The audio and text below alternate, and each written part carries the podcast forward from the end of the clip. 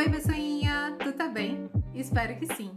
Este é o nosso episódio piloto, onde iremos embarcar nesse universo criativo.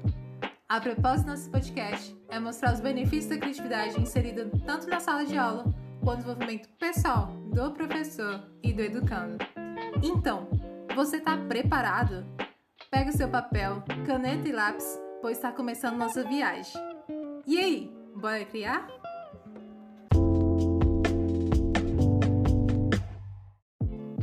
Você quer ser um professor mais criativo, mas não sabe como relacionar criatividade e conteúdo?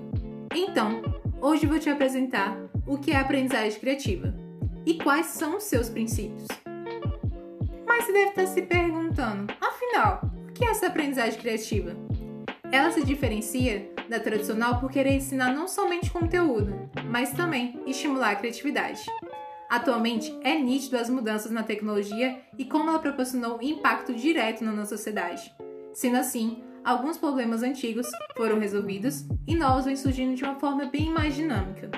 Sendo assim, ser uma pessoa criativa em nossa sociedade é uma competência valiosa, pois tem facilidade a essas mudanças por serem mais exploradoras, aprender a pensar em diferentes situações e por isso tendem a ser inovadoras e ter facilidade em resoluções de problemas.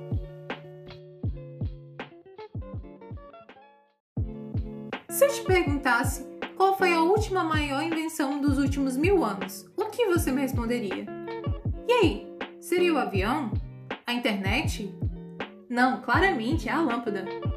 Para Mitchell Resnick, um pesquisador que dirige o grupo de pesquisa Lifelong Kindergarten do MIT, que tem buscado entender como o processo cognitivo de aprender criativamente funciona e como ele pode ser impulsionado na opinião dele, vocês não vão acreditar, a invenção do milênio seria o jardim de infância. A aprendizagem criativa está codificado na metodologia de ensino do jardim de infância. Observando a forma como as crianças do jardim de infância adquirem prática um conhecimento, concebeu o espiral da aprendizagem criativa, que tem um processo criativo da seguinte forma: em primeiro lugar, imaginamos algo. Em segundo, criamos o que imaginamos. Em terceiro, brincamos com o que criamos. Por quarto, compartilhamos com o outro o que brincamos. E por fim, refletimos sobre tudo isso e permitimos a imaginar novas coisas e recomeçar esse ciclo, exercitando assim a criatividade durante todo o processo. E ela está sendo em constante expansão, e por isso temos uma espiral e não um círculo e ela é fundamentada em quatro princípios básicos: projetos, como fazer a ideia virar realidade, quais são os materiais necessários, quem são as pessoas que podem me ajudar, a paixão é aquilo que te move, é aquilo que você quer colocar no seu projeto.